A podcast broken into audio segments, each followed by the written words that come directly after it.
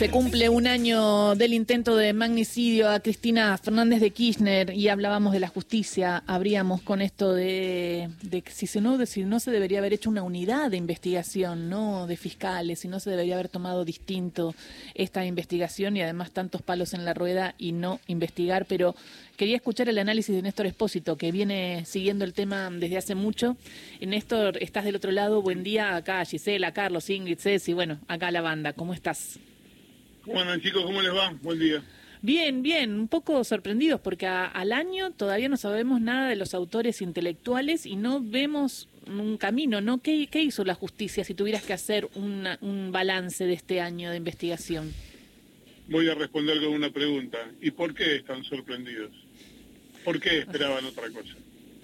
Ay, que yo soy soñadora a veces, Néstor. Pero no, porque debe, porque en 40 años de democracia lo que debería pasar es que se, que, es que se, que se trate este tema que está por encima de las discusiones y, y diferencias políticas y no se trató así.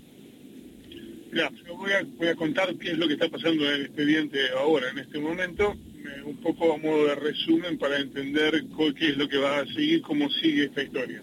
Em, la causa está hoy virtualmente partida en dos. Una parte, que es la que tiene presos y acusados a Fernando Sabán Montiel, Brenda Uliarte y Gabriel Carrizo, el jefe de los copitos, está elevada a juicio oral y. En esa parte, en las próximas semanas, probablemente antes de que termine septiembre, el tribunal va a, llamar a las partes, a la, querella, a, a las defensas y a la fiscalía, a que propongan la prueba que quieren que se discuta en el, juicio oral. Este testigo sí, este testigo, yo propongo este peritaje, que se evalúe este documento. Después viene la etapa de eh, proveído de la prueba, es decir, el tribunal dice, bueno, esto que me propusieron, este testigo sí, este no, esta prueba sí, esta no, y después tiene que llamar a juicio, fijar una fecha y empezar el debate. Todo eso podría, vamos a decirlo en potencial, pasar antes de fin de año. Una vez que ocurra todo eso, eh, la causa va a llegar a juicio, dos de los tres seguramente van a ser condenados. Eh, en el caso de Gabriel Carrizo, el jefe de los copitos, es más vidrioso, pero bueno, también podría ser condenado. Tiene una acusación menor. Y después de todo eso, se terminó la historia ahí quedará, ahí quedará agotada la historia porque para el Poder Judicial no hay más responsables que estos tres. Queda en lo formal una parte de la investigación en manos todavía de la jueza Capuchetti y específicamente del fiscal Carlos Rígolo, que tiene que ver con todo lo que no se investigó. Cuando digo todo lo que no se investigó es qué pasó con el teléfono de Sabac Montiel, la pista Milman, los fallos en la seguridad, la zona liberada, los vínculos con Revolución Federal, el financiamiento a Revolución Federal, todo eso que sistemáticamente le fue rechazado a la querella cada vez que lo que presentó. Esto es opinión y análisis más que información. Todo eso que no se investigó no se va a investigar. Eh, Néstor, y por el otro lado, eh, porque sí pienso, Rívolo no hizo nada, pero sí pienso que hubo una intención de sí investigar de Martínez de Giorgi algo, al menos los discursos de odio y esta tentativa, ¿no? Porque detrás de este atentado hubo años y años de mensajes mediáticos y por redes del odio hacia el kirchnerismo. Sí, pero según Comodoro Pi, eso no tiene nada que ver con el atentado.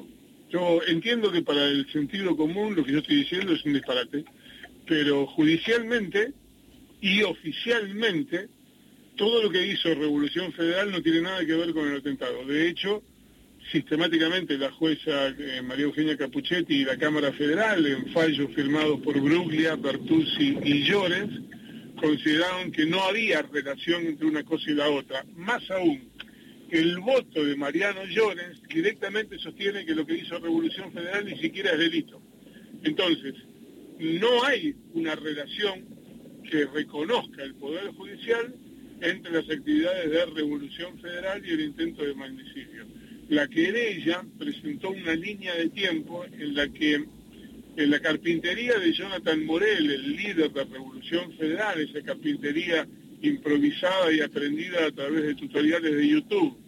El hombre obtuvo un contrato por casi 17 millones de pesos para proveer muebles a un edificio completo en Vaca Muerta, con una carpintería que era mucho menos que una pyme, cada vez que había un pago de Caputo Hermanos para esa carpintería, a los dos días había una actividad violenta de Revolución Federal, marcha de las antorchas, escrache a ministros, eh, la guillotina colocada en casa de gobierno. Bueno, pese a todo eso que está demostrado en una línea de tiempo palmariamente, la acción y reacción entre pago y actividades de Revolución Federal, pese a eso, Comodoro Pi dijo que no hay vinculación entre una cosa y la otra. Por eso te digo, lo que falta investigar no se va a investigar. Es increíble y, a todo esto nadie puede hacer nada porque ya se está denunciando el Consejo de la Magistratura, incluso el, el propio Consejo lo denunció de que no puede hacer nada, no puede investigar a los jueces. Digo, a todo esto, ¿qué está pasando con el Consejo? Como para entender un poco cómo funciona la justicia, el Poder Judicial. El Consejo la única determinación que tomó en los últimos tiempos es mandar a juicio político al juez federal de Mendoza, Walter Bento, y hacer algunas medidas administrativas internas y nada más.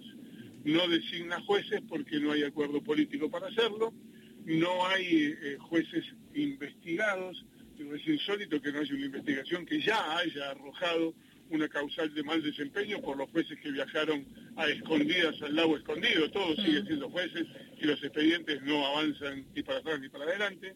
Consejo de la Magistratura bajo la presidencia, ya era una parálisis generalizada eh, en la etapa anterior. Desde que asumió la presidencia Horacio Rosati se ratificó, amplió y confirmó esa parálisis. Hoy el Poder Judicial en la Argentina no cumple con la esencia de lo que está llamado a hacer, que es dictar justicia. Hola, eh, hola Néstor, buen día. Hola Carlos, ¿cómo va? Bien, tres cosas. Primero, este saludo eh, segundo, quiero decirte que me aficioné a ver el programa Desiguales, en donde realmente es muy valioso todo lo, todas tus contribuciones. Eh, bueno, muchas gracias. Sí, y, lo último es que hoy, me parece que todo tiene que ver con todo, es el Día Mundial de la Dactiloscopía. Eh, algo que tiene que ver con la Argentina por los aportes de Juan Bucetich en su momento, ¿no? Y digo, también asociaba con cuánta dificultad se han visto para revelar las huellas digitales de quienes eh, estuvieron cerca de este atentado eh, y, de qué manera ignoraron esas huellas digitales también, ¿no? Mira, lo, que hay es, lo que parece, a ver, es una decisión política de... Yo lo grafico siempre, a mí se me perdieron las llaves en la, en la calle pero como estaba oscuro entré a mi casa a ver si con mejor luz que tenía en la cocina las encontraba. ¿Qué iba a encontrar ahí? Y claramente no iba a encontrar las llaves. A lo mejor encontraba algún plato sucio o, algo en la ladera, pero las llaves seguro que no las iba a encontrar. Bueno, mm. esto fue lo que hicieron. Tenían delante de los ojos dónde tenían que ir a buscar las llaves y prefirieron ir a buscarlas a la cocina.